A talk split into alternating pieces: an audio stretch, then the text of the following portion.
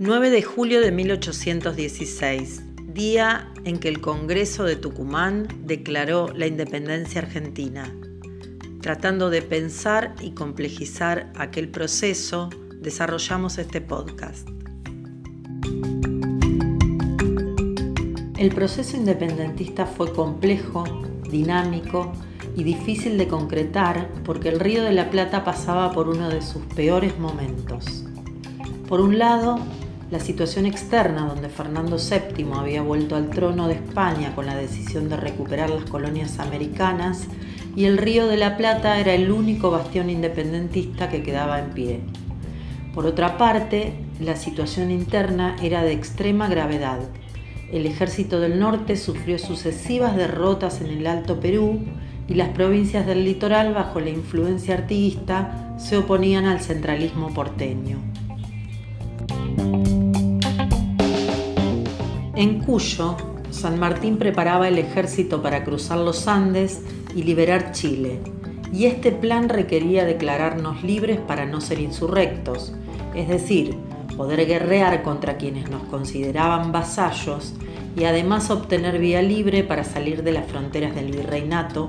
y llegar a Lima, Perú, donde estaba focalizado el núcleo más poderoso del ejército realista.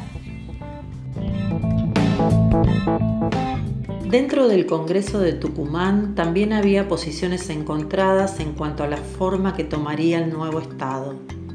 Monarquía o república, centralismo de Buenos Aires o un Estado federal.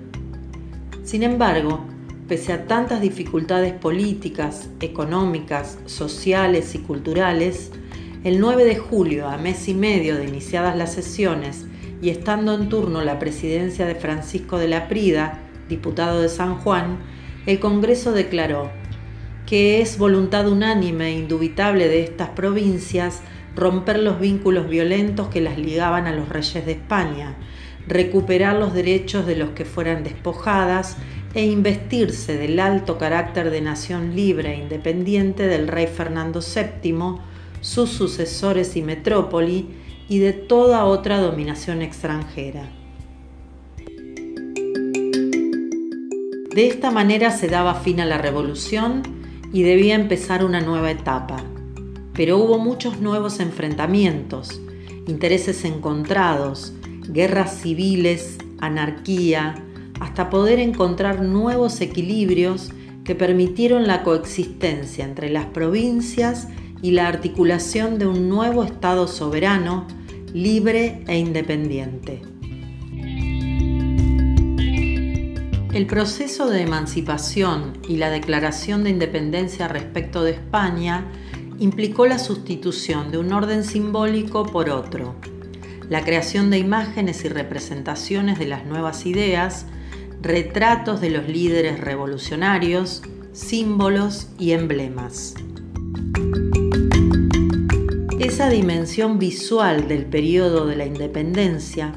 el poder de persuasión de las nuevas imágenes simbólicas y su persistencia en la construcción de ideas y sentimientos de nación son asuntos que merecen hoy nuevas miradas críticas, pero también podemos rescatar la actitud de nuestros antecesores de pensar en lo verdaderamente importante y así dejar de lado cuestiones más pequeñas en pos de dar mayor consistencia a nuestro destino común.